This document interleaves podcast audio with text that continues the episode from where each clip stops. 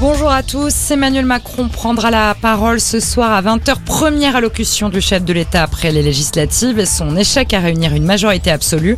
Emmanuel Macron a consacré les 24 dernières heures à recevoir les chefs des partis politiques pour échanger notamment autour de la possibilité d'un gouvernement d'union nationale, hypothèse rejetée par l'ensemble de l'opposition.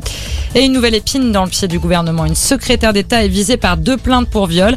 Chrysoula Zakharopoulou, la secrétaire d'État chargée du développement et de la francophonie, fait l'objet de deux plaintes pour des faits qui auraient été commis dans le cadre de sa profession de gynécologue. Une enquête a été ouverte selon le parquet de Paris. Une mission flash pour évaluer les dégâts après les orages. Une mission lancée par le ministre de l'Agriculture Marc Fesneau.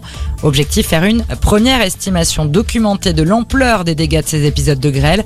Depuis la fin du mois de mai, de violentes intempéries ont frappé la France, comme encore ces derniers jours dans le Bordelais et en Saône-et-Loire.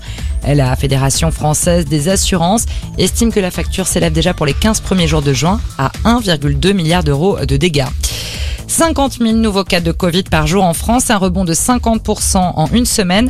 En cause, le nouveau variant BA5 très contagieux, il circule activement dans la population française. Une situation assimilable à celle du Portugal il y a un mois. Le gouvernement appelle les personnes éligibles à la quatrième dose à faire leur second rappel. Le bilan s'alourdit en Afghanistan. On compte désormais au moins un millier de morts après ce violent séisme qui a frappé le sud-est du pays la nuit dernière.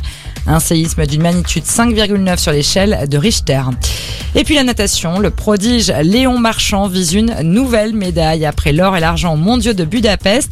Le Français de 20 ans vise une troisième médaille sur le 200 mètres 4 nages ce soir. Il est même favori de la finale après avoir survolé les demi-finales. Rendez-vous à 19h15. À suivre également Maxime Grosset en finale du 100 mètres et Analia Pigré sur le 50 mètres d'eau. Voilà pour l'actualité. Excellente après-midi à tous.